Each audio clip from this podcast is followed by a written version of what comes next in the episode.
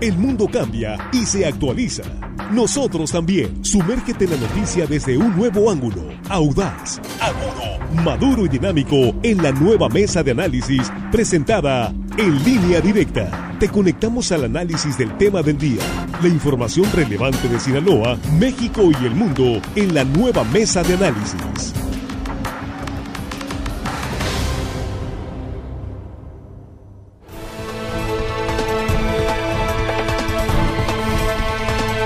Aquí estamos ya de regreso de línea directa, primera emisión de este lunes 31 de enero, con un gran saludo para ustedes que siguen con nosotros. Muchísimas gracias por estar ahí. Y aquí listos en la mesa nuestros compañeros Jesús Rojas. Muy buenos días, Jesús. ¿Qué tal, Víctor? Buenos días. Buenos días para el auditorio, buenos días para los compañeros. Excelente inicio de semana. Esta semana tiene que estar de 10. De 10. Terminando el primer mes del año, ya para empezar febrero loco. Sí. Un excelente mes, ¿eh? Pues, sí, debe ser, debe ser, hay que hacerlo. Juan Ordorica, bienvenido, buenos días. Muy buenos días, Víctor, Jesús, Armando, nuestros compañeros ahí en la producción y por supuesto el auditorio que hoy lunes, hoy lunes nos están escuchando y todo el mundo tiene que trabajar el lunes, menos los 49ers que ya los mandaron a su casita. Sí, a descansar, ni modo. Hasta las próximas pizcas, los 49. sí, hoy todavía no es febrero, mañana febrero, te nos queda un día hasta mañana, sí, pues exactamente. Y el clima está muy, muy loco, sí. Armando Ojeda, ¿cómo estás? Bienvenido, buenos días. Muy bien, muy bien, Víctor, muchas gracias, muy buenos días, compañeros Jesús, Juan, acá los chicos de la producción siempre los guerreros. Y a toda la gente Víctor que nos escucha aquí en nuestro queridísimo estado de Sinaloa. Y más allácito. De nuestras fronteras amigos que sabemos eh, eh, mucha gente nos sigue Víctor. Así es. Bueno pues eh, estamos hoy con el tema el tema de la semana. Sin duda es el regreso a clases. Cómo va a presentarse esto en medio del peor rebrote de coronavirus lo hemos comentado durante el programa. Ya pues dicen algunos que era necesario que los eh, niños y jóvenes eh, acudan a las escuelas. Ha sido demasiado tiempo con clases en línea, hay mucho rezago educativo, incluso en aquellos que han llevado clases eh, por pues, internet o algunas plataformas o por WhatsApp o como correo electrónico, como se ha podido, ¿sí? Pero hay, hay rezagos, hay retrasos, decía el gobernador, se va a hacer de manera escalonada y aclaraba, no es obligatorio los padres de familia tienen la última palabra que se debe apoyar principalmente en dos asuntos fundamentales. Uno, ¿en qué condiciones de salud están los niños? Antes de salir de casa, al iniciar la semana, el papá debe estar consciente. Si tiene algún resfriado, mejor quedarse en casa. Dos, ¿en qué condiciones está la escuela? Si la escuela brinda condiciones de seguridad, lo tendrán que decidir padres de familia y los directores de las escuelas. Ya a estos, para este momento, pues ya tenemos, eh, digamos, el, arranque, la apertura de los planteles escolares a nivel básico. También inician clases en eh, nivel superior. Ya hay una buena movilización de alumnos y aumenta, hay que decirlo, independientemente que se cumplan o no los protocolos. Jesús, Juan, Armando, amigos de la audiencia, aumentan los riesgos de contagios COVID. Esa es una realidad. Jesús, empezamos contigo. Pues mira, Víctor, lo primero que tendría que decir es que yo era un padre de familia que se negaba rotundamente a llevar a sus hijos al centro escolar. Y el centro escolar de alguna manera brinda ciertas condiciones, aunque no te asegura, por supuesto, que el contagio no se va a dar. Pero ya estuve leyendo los comunicados que hacen diferentes expertos mundiales. Eh, también en temas educativos y de salud y lo primero que tenemos que reflexionar es que este momento no es como el momento de los inicios de la pandemia. En este momento hay muchas personas vacunadas, los profesores están reforzados con una vacuna de buena calidad y muchos alumnos partiendo de tercero de secundaria hasta la universidad ya están vacunados también con sus prácticamente dos dosis de refuerzo perdón, sus dos dosis, ¿no? Sí. Lo que sí podemos decir es que las circunstancias para el regreso a clases en este momento no son como aquellas que nos atemorizaban a los padres de familia entonces. Yo creo, además, que el tema de lo que se ha perdido, y no porque no hayan estado oyendo o asistiendo a clases virtuales los niños, sino porque no es lo mismo aprender matemáticas en clase, donde tú mismo estás haciendo los ejercicios o tratando de ayudarte con tus padres, pero que a lo mejor tienen las mismas o peores deficiencias que las del estudiante. La verdad es que es momento de regresar, ya lo dicen las organizaciones no gubernamentales, lo dicen los médicos, y la otra cosa que es como para cerrar esta primera intervención, ya está abierto todo menos las escuelas. Sí, eso es cierto, eso también es muy contundente. Vamos contigo, Juan. Sí, bueno, ya hasta el carnaval ya lo quieren, lo quieren, dijo el gobernador que probablemente el carnaval sí se haga. Entonces sí, yo creo también, coincido con Jesús, llegó el momento de entrar a clases. Y a la par del regreso a clases, yo le pediría a la Secretaría de Educación Pública Federal y Estatal que nos digan ya, en verdad, hagan un análisis, que lo manden a hacer un estudio, a lo mejor ya lo tienen, sino que lo manden a hacer cuál es el real rezago que tienen nuestros estudiantes.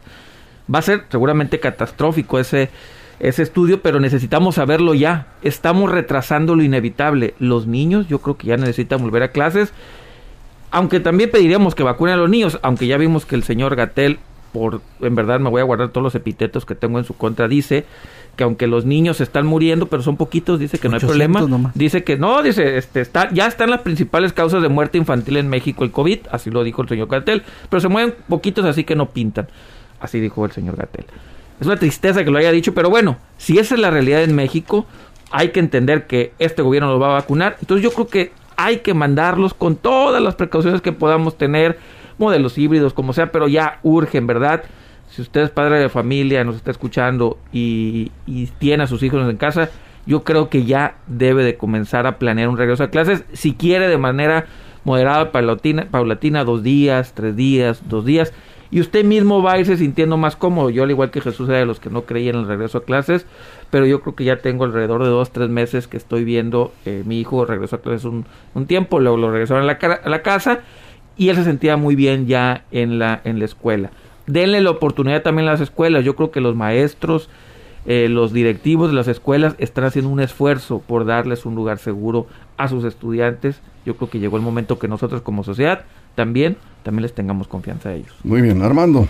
Yo creo que todos deseamos, todos deseamos con todo el entusiasmo, el corazón, ya volver a la normalidad. Es una realidad estamos desesperados. Los propios niños desean su reencuentro con sus amiguitos, socializar. Pero bueno, este, ahorita comentaban, creo, Jesús, que hay que ver las condiciones en que se encuentran los planteles. Ha habido tiempo suficiente para haber realizado una investigación y un análisis del estado en que se encuentran los planteles. No vamos a empezar a volver a, a volver a empezar a decir, vamos a ir a ver hacer unos, una evaluación. No, no, no, no. Yo creo que maestros, padres de familia, todas las autoridades educativas saben perfectamente el estado en que se encuentran los planteles y las necesidades que hay en materia de infraestructura. A estas alturas no podemos decir vamos a analizar, no, no, no. Ya, o se inicia o no se inicia. Pero bueno, los, la realidad de las cosas es que los niños, ese sector tan desprotegido que depende de la voluntad de gobiernos y de los, de los propios padres de familia. No podemos tomar medidas este, al vapor, porque es, esa, lo estamos tomando a nombre de ellos y necesitamos protegerlos. Ellos no se saben proteger por sí mismos. Ellos van a seguir la voluntad de los padres de familia y los padres de familia lo que diga el gobierno, las autoridades educativas, los maestros, no. Hay que plantear bien las cosas. Los niños se merecen que los cuidemos con todo el entusiasmo del mundo. Yo creo que lo hacemos los padres de familia, lo, lo hacen las autoridades, pero aquí sí, hay que, no hay que decir, bueno, ya estamos pasando, hay que lanzarnos, ya necesitamos reactivar la economía, necesitamos reactivar la movilidad social, no. Hay que pensar en los niños principalmente. Bien, aquí nos están comentando que no en todas las escuelas eh, hay clases presenciales. Ya lo comentaba Armando, ya desde con anticipación los maestros, algunos padres de familia que son los que están más atentos en las escuelas de sus hijos, directores ni se diga, supervisores escolares saben eh, cuáles son las escuelas que están en condiciones y cuáles no. Y ya este, enviaron mensajes eh, en algunas escuelas públicas, enviaron mensajes a tiempo y por ejemplo, esta es una escuela primaria de Culiacán. Y el mensaje dice, a toda la comunidad escolar de la escuela primaria, no voy a decir nombre para no, pues no, no tiene caso, son varias escuelas. Se les informa a los padres que atendiendo las medidas de prevención respecto a la existencia de contagios reportados, continuaremos de forma virtual las clases hasta que bajen los casos eh, de COVID de nuestra comunidad. Buen día, continuamos con las clases por Zoom a la misma hora, 9 de la mañana. Esta es una escuela de varias que hay, Jesús. están tomando decisiones. Me parece que, bueno, eh, ahí sí, lo dijo muy claro el gobernador, lo, está explicando la CEPIC. la última palabra la tienen padres de familia y la escuela, ¿no? Sí, claro, y así debe de ser, porque las circunstancias de las escuelas no son iguales en Así todos es. lados, es más, ni por municipios. Y también hay escuelas en donde el número de alumnos obliga a que tomen clase un día unos y otro día otros, o por semanas. Cada escuela va a encontrar el cómo sí y eso es lo más importante, encontrarle el cómo sí. Y la otra cosa que es fundamental es la responsabilidad de los padres de familia para colaborar con los profesores, con los directivos, para no mandar hijos que tengan enfermedad o que estén con alguna gripita o que sepan de casos activos en su familia y que a lo mejor el niño no está presentando ningún síntoma, pero si sabes que el hermano, el tío, si viven juntos o el padre está contagiado, evidentemente no se tiene que mandar. Y ese es un trabajo de conciencia que se está haciendo en cada uno de los planteles. Hay planteles, como bien se dice, que no tienen ni agua, que no tienen eh, lo necesario para poder arrancar. En esos en particular, por supuesto que será otra las condiciones y lo más importante, que tendremos una nueva oportunidad para ver cuáles son esas escuelas, para que se enfoque la Secretaría de Educación Pública y la autoridad que sea responsable de ellas a dejarlas en la mejor de las condiciones. Así es. Juan, Yo creo que también llegó el momento de ver este regreso a clases, eh, no perdernos únicamente el tema de salud, que es muy importante. En verdad, yo creo que, de que, que hay que ponerlo como prioridad. Pero yo creo que llegó la hora de verlo desde el tema académico. Ya se ha perdido mucho, mucho tiempo. Ya son dos años eh, que los niños no están recibiendo una educación de calidad porque la están recibiendo a como pueden y de donde pueden los maestros haciendo lo que pues con lo poco que tienen, mucho los padres de familia, bien lo decía Jesús, hasta igual de limitados que el propio estudiante, somos iguales de limitados, limitados que el propio estudiante. O es hasta peor. O está peor. Yo creo que en verdad llegó la hora también de del enfoque académico. Es necesario revisar cómo están nuestros hijos. El, el regreso a la escuela, solo por el regreso a la escuela, eh, no se puede quedar corto. Tenemos que regresar a la escuela. ¿Para qué? ¿Hacia dónde vamos a ir? ¿Qué es lo que tenemos que cumplir en este semestre que queda de clases? Los próximos años, eh, ¿cómo se van a mover? Yo espero de las autoridades de, de de educación y de salud, sí, las dos, que nos digan un plan de recuperación de todos estos años. Y para empezar, ¿dónde estamos parados ahorita? Usted, amigo Radio Escucha, amigos que nos ven por internet, ¿saben qué nivel tiene su hijo? ¿Se está consciente el nivel que en estos momentos su hijo que está en primero de prepa trae en matemáticas, en español, en historia? ¿A qué nivel está? ¿A nivel primaria? Porque hay niños que ahorita están en, bueno, ya jóvenes en primero de prepa, que traen nivel de sexto de primaria, porque fueron dos años, casi ya tres de pandemia. Imagínense en primero de prepa traer niveles de sexto de primaria. Qué tragedia, qué triste para la educación en México. Yo creo ya que tenemos que comenzar a ver el regreso a clases con una programación especializada en saber qué vamos a hacer en los próximos meses y años. así es, Armando. Y también, Juan, agregándole los niños de quinto que van a entrar a la secundaria. Son Porque- dos o tres años. Sí, son dos años, eh, dos ciclos, pues. Eh, la verdad que es, es, un, es un este, panorama eh, difícil en materia educativa que estamos enfrentando debido a esta situación de la pandemia.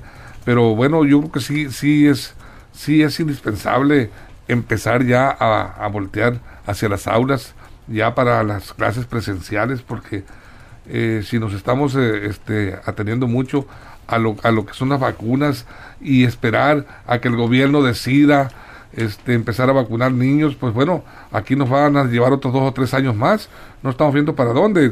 México, somos en, en- en- en el continente americano eh, el único país en donde no se ha vacunado a niños menores de 12 años. El único. ¿Y Brasil? México. Eh, no, en Brasil sí, sí han vacunado, en Brasil sí. En Brasil han vacunado, creo que a, a No, de- Brasil, Brasil no. De, Pero bueno, de años para- los peorcitos Sí, ahí, Brasil. de los peores, pero Sí. es, es un rezago muy grande. Está peor que en- México. En ese sentido. Sí. Eh, tenemos a favor también, eh, en estos momentos de la pandemia, que ya eh, la sociedad, la gente, estamos más familiarizados, fíjate, con el problema. Ya nosotros los detectamos entre la misma familia, Sí. sabemos cómo enfrentarlo, sabemos más o menos los medicamentos. A- hemos aprendido mucho a lidiar con esta con este problema de la, de, de la pandemia de este del coronavirus y nos sirve mucho. Yo creo que sí hay, hay avances. Además, las vacunas en los maestros, en, los padres de familia, en los, en los eh, trabajadores de intendencia, en las escuelas, toda esa situación, pues ya es distinto, nos, nos, ofrece un cuadro distinto a como iniciamos cuando apareció esta, este virus, Víctor. Bien, eh, vamos a ir a una pausa y luego regresamos, nos quedamos en Facebook, en línea directa portal sin cortes comerciales, tenemos ya algunos comentarios, vamos a platicar con ustedes aquí. Y yo les recomiendo en Facebook, la página de Pediátrica, que es del doctor Giordano Pérez Gagiola, que ha estado con nosotros aquí en el programa un eh, pues amplio conocedor de estos temas, sobre todo de hablando de enfermedades de niños, él es efectivamente pediatra, pediátrica en Facebook y está, eh, está publicando hoy por el regreso a clases algunos datos interesantes que vamos a comentar con ustedes. El riesgo de enfermedad grave de eh, los niños en casa en el caso del COVID. Si bien es cierto, como todos sabemos, los niños son más resistentes a las enfermedades y un sistema inmunológico mucho más alto que los adultos, pues también tienen riesgos, aunque es bajo, hay un riesgo. Y hay que estar muy atentos los padres antes de enviar a sus hijos a la escuela. ¿sí? Bien, nos están pidiendo el WhatsApp de programas sociales para el bienestar. Aquí lo estoy poniendo en, en Facebook también, con mucho gusto y lo pueden checar. 6692 1538 56, les confirmo en un momento. Vamos a la pausa en radio, nos quedamos en vivo en Facebook y en YouTube. Estamos en la mesa de análisis sobre el regreso a clases en medio del peor rebrote de COVID en la pandemia en Sinaloa. Continuamos.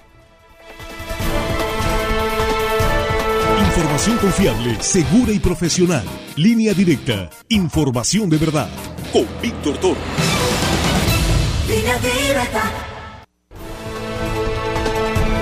Aquí estamos de regreso de la mesa de análisis. Estábamos contigo, Armando, en el corte acá en Facebook. Decíamos cómo los maestros tendrán que ingeniárselas para recuperar lo que se pueda recuperar, poner, digamos, eh, actualizar a los alumnos eh, lo más que se pueda en este regreso a clases presenciales, pero hay que considerar que también muchos de ellos no van a poder estar en las aulas. Se va a tener que manejar esto de manera pues eh, mixta en, la mayoría de las escuelas para evitar mayores eh, contagios. Es que si seguimos eh, en la modalidad de, de la educación mixta, va a estar muy difícil avanzar y pues van a avanzar unos y otros van a quedar en el atrás o, o no se va a avanzar de acuerdo a las necesidades, porque el rezago es evidente y el rezago está fuerte en materia educativa para los niños.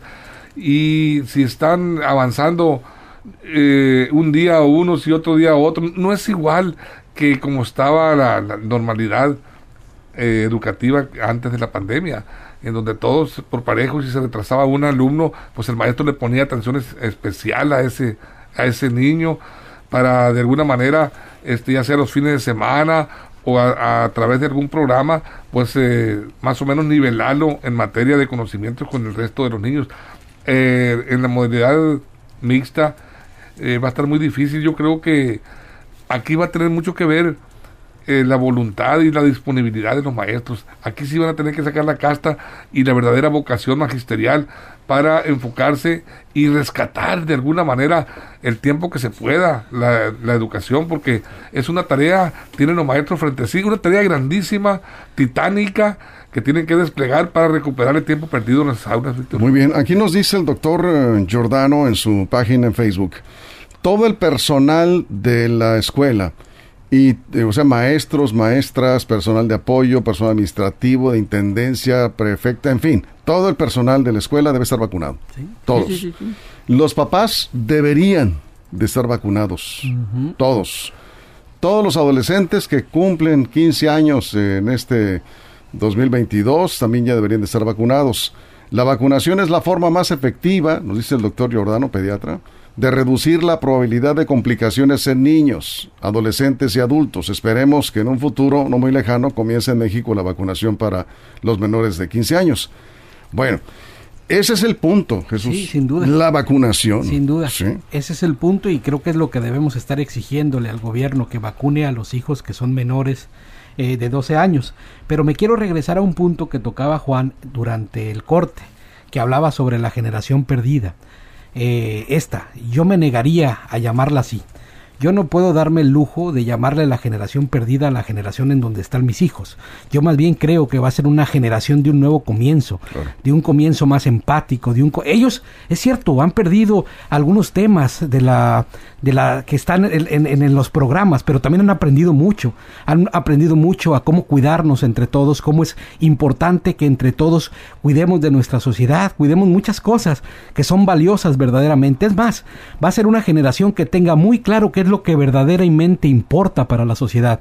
Y yo me niego entonces a decirle a la generación perdida, porque esos aprendizajes los van a ir recuperando poco a poco si nosotros les damos esa oportunidad, porque tan importante es el conocimiento que se da en las aulas como el conocimiento que se da sobre la humanidad, sobre la empatía, sobre la, el amor que debes de tener hacia las personas. Creo que ese es el gran inicio. Yo creo que va a ser una generación, Víctor, como aquella generación que deslumbró en eh, después de la época del oscurantismo, eh, como la generación eh, del, del, renacer, del renacimiento, la generación de la revolución industrial, que les, que les tocó un cisma de ruptura entre un momento y otro. Es una generación que hay que apostarle por ella. Sí, de acuerdo, hay que apostar todo por niños y adolescentes y, todos los que están haciendo un esfuerzo por sacar adelante sus estudios, Jesús. Pero también hay que decir que hoy tenemos una gran ventaja que es la tecnología para aquellos que tienen acceso a la tecnología ha sido menos difícil. Y esto es lo que precisamente también, eh, acá me decía un papá, es que esta vez se me convertí en maestro, pero en realidad yo era un alumno, he aprendido muchas cosas en este periodo de clases en línea. Qué bueno que se metieron. Los papás que han estado ahí acompañando a sus hijos son los que menos rezago tienen. A todos les afecta. Pero dice, acá nos dice, un niño de segundo año que no sabe leer, ¿Cómo, ¿Cómo le van a hacer? Pues sí, sí a ver, estos casos. Yo lo que dice Jesús le entiendo la parte del optimismo y el pensar y el creer, pero a ver, esas generaciones venían, venían aparejadas de grados de estudios bien importantes, las grandes mentes estudiaban y estudiaban y estudiantes, estudiaban. Estamos ante una situación que seguramente va a haber personas y personajes en lo individual que van a sobresalir, porque así es esto. El problema, los grandes rezagos, va a estar la brecha entre el que se adelantó y el que está atrás, va a ser muy amplia, va a ser de las más amplias yo creo que en los últimos 100 o 200 años. La desigualdad que va a haber en la educación va a ser brutal. Sí, algunos se irán aparejando, pero otros no. Pero bueno, estamos hablando de puras opiniones. El problema aquí es que no tenemos hasta ahorita, hasta este momento, un diagnóstico que nos diga dónde estamos. Hay supuestos, creen, dicen, pero así realmente un, un análisis, un estudio a fondo para conocer la realidad brutal que vamos a tener, no lo tenemos. Para comenzar a ver de qué tamaño es el daño que causó la pandemia a esta generación en materia, en tema académico, estoy hablando únicamente del tema académico, sí necesitamos estos estudios. Y yo creo que la SEP tendría que hacerlos ya, porque algo que no se mide no se puede mejorar. Sí, claro. Armando. No creo que pueda ser calificado como eh, eh, al extremo de catastrófico esto, porque los niños no fueron dejados abandonados en sus casas tampoco. Estuvieron recibiendo de alguna manera su atención virtual, estuvieron estudiando, estuvieron ah, eh, vigilados por sus padres y también por sus maestros, no estuvieron al garete, Juan. No, no, no, yo la verdad Sí, ¿Tienes estudios? Sí, bueno, no los tengo, Juan, pero estoy viendo la situación como se, como se ha vivido en estos dos años, en estos dos ciclos, en donde los niños, yo tengo una niña que, eh, que eh, mi nietecita que estaba en mi casa y, eh, y, la estuve vigilando y estuve viendo cómo se metió y cómo estuvo estudiando en su educación primaria desde quinto año de primaria y, he estado viendo las tareas y cómo se, se, ha aplicado. Entonces, no está del todo perdido. Sí hay un gran rezago y hay un gran esfuerzo por delante que tienen que, que realizar los maestros, las escuelas, eh, definitivamente, aplicarse, como lo dije anteriormente, con toda su vocación magisterial, con todo su entusiasmo, para rescatar a los niños y tratar de nivelarlos de alguna manera, empezar a trabajar, a transitar hacia adelante. O sea, no quedarnos estancados, ¿no? rápido, rápido, rápido. Yo pregunté en la mesa, de 10 niños, de jóvenes de primera de prepa, si le pones una ecuación básica de álgebra, de 10, ¿cuántos crees que la resuelvan esta generación? No, no, estamos, eh, estamos muy mal y se habla, se habla efectivamente de una catástrofe y de los efectos en, la, en, las, en estas generaciones son terribles en lo que se refiere al rezago del aprendizaje, hay que básico, sí, hay que decirlo. Pero hay que ver hacia adelante. Yo, yo, yo veo mejor esto de una manera así, positiva, creo que el daño está hecho, ¿sí? Y, este, lo que tenemos que hacer es buscar las alternativas para que estos eh, niños y jóvenes pues se, se, actualicen con lo básico y se, se, continúe trabajando. Hay que trabajar mucho en casa, no, no solamente en la escuela. Por supuesto que nos va a costar mucho trabajo, pero es importante, sin buscar culpas porque no es culpa del alumno no haber aprendido no, no, claro. cuadrados perfectos, eh, eh, exponenciales. No, no, no, no, no, es culpa del alumno, es, ni tampoco de los profesores, es más, ni de los centros escolares. Es una situación que tenemos que entender, nos afectó a todos y cada uno tendrá la oportunidad mientras se tenga vida y eso es lo que tenemos que estar celebrando, para el futuro ponerse al corriente, a las pilas o a lo mejor hasta salir más adelante, quién sabe. Y además que nos afectó a todos, eso es esto va de más. Ahora, algo bien importante, tenemos que recordar que si algo afecta más es justamente estas brechas de desigualdad, porque los que más han sido afectados han sido los que menos tienen y sobre todo en el acceso a esa educación que no terminó siendo pareja. Pero bueno, al final de cuentas, estamos vivos y tenemos la oportunidad de ir para adelante. Sí, y, lo que estoy de acuerdo con Juan es que sí se requiere una un plan de emergencia ante esta situación, hablando de los contenidos básicos eh, de educación. Eh, hablando de primaria, secundaria, principalmente eh, bachillerato es, es, otro problema, pero se está atendiendo de otra forma. Los niños, los que no están vacunados, no hemos visto hasta ahorita un plan de emergencia por parte de la Secretaría de Educación Pública para ver qué se, qué se va a hacer, si va, va a haber clases los sábados o se, o, este, o se va a agarrar una parte de las próximas vacaciones o cómo se va a trabajar. Habrá algunos ajustes en los programas, en los planes de estudio para efecto de adecuarlos y eh, que permitan que los niños puedan recuperar lo más importante de lo perdido. En fin, no lo hemos visto, Juan. Sí, e, eso, eso, eso es innegable y como dice Jesús, nadie es culpable. No, nadie está culpando aquí, ni alumno, ni, nadie, nadie, nadie es culpable ni responsable. El problema es que hay que ver la realidad y tampoco ponernos a soñar bonito y que lo que viene. A ver, cosas reales y sencillas y puntuales. En dos años va a haber egresados de las preparatorias que van a buscar ser ingenieros, arquitectos, termino, ingenieros, arquitectos y el médicos, todo lo que tú quieras. Y el atraso que traen, imagínate, imagínate las escuelas, las facultades de ingeniería, las facultades de medicina, medicina, derecho. Si nos ponemos a decir que todo es bonito y no sé qué, ¿quiénes van a ir adelante de eso? los que tuvieron la oportunidad, termino, los que tuvieron la oportunidad, porque los papás pudieron, porque se aplicaron más, por lo que haya sido, los alumnos que intentaron e hicieron de manera un esfuerzo importante de mantenerse en el nivel, son los que van a tener esas oportunidades. Y eso van a generar una desigualdad enorme contra los que no pudieron. A ver, sí, Juan, pero con empatía. No le puedes llamar generación perdida porque como lo nombras, lo marcas y no podemos marcar a nuestras generaciones que vienen como generación perdida. Es una generación de reencuentro, una generación de reinventarnos, es una generación para salir adelante. Yo creo que sí, estoy de acuerdo. Hay muchísimas carencias, pero esas carencias las vamos a tener que llenar entre todos y lo primero que tenemos que hacer es negarnos a decir que es una generación perdida. No podemos decirle así. Sí, Armando. Yo creo que también tiene mucho que va, a tener mucho que ver aquí la motivación de los jóvenes, sacar adelante eh, la vocación que traen ellos eh, profesional.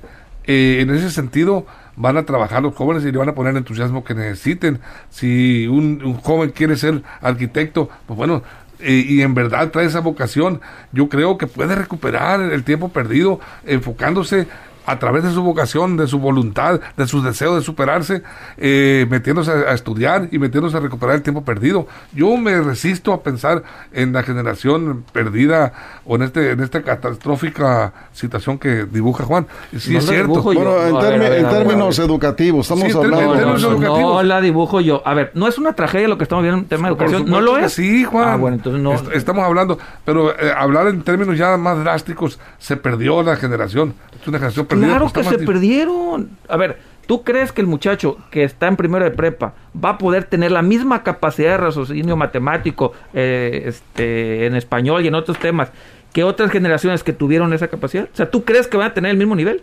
Bueno, pues si se aplica y si no, trae no, su voluntad... No me hables en lo individual, ah, la generación completa. Ah, si, si, lo, si, si lo pueden hacer en estos momentos de crisis, eh, A, ver, Armando, este, nos vamos porque ya llegó el tiempo. Yo diría que todos los aquí los dos extremos eh, están para mí este, equivocados. Me parece que sí hay, sí hay un daño. Eso es Por supuesto inevitable. que el daño está hecho, El, daño, hay un, hay una, digamos, un tiempo perdido, hay programas, hay, hay programas educativos que no se llevaron, que no se pudieron cumplir. En, en esos temas sí hay una pérdida. Claro. Pero no todo está perdido. Eso sí, a- aquí hay que decirlo. O sea, tenemos como, yo estoy en ese plan de Jesús, que tenemos que sacar adelante a nuestros hijos, pero también es muy importante. Yo, yo cerraría con esto. Papás, tengan claro que esta no es una labor únicamente de los maestros. Esta es una labor en conjunto en las que los padres tenemos que estar ahí, padres y abuelos, si se puede, todos para apoyar a estos niños a que salgan adelante y generar por lo menos un ambiente favorable al estudio. Nada de gritos y jaloneos y relajo en la casa porque eso no ayuda. Apoyar a los niños es fundamental, que los padres participen y en hacer este inversión proceso. extra en educación. Los Sí. van a tener que sacrificar Sí. viajes, todo, métanlo en educación. Claro, nos vamos, Jesús, muchas gracias. Muy bien, buenas- Gracias, Juan. Muchas vemos, gracias, cuídense mucho. Es un gusto, Víctor. Gracias. Y gracias a usted por su compañero. Esperamos a la una de la tarde en línea directa, segunda emisión.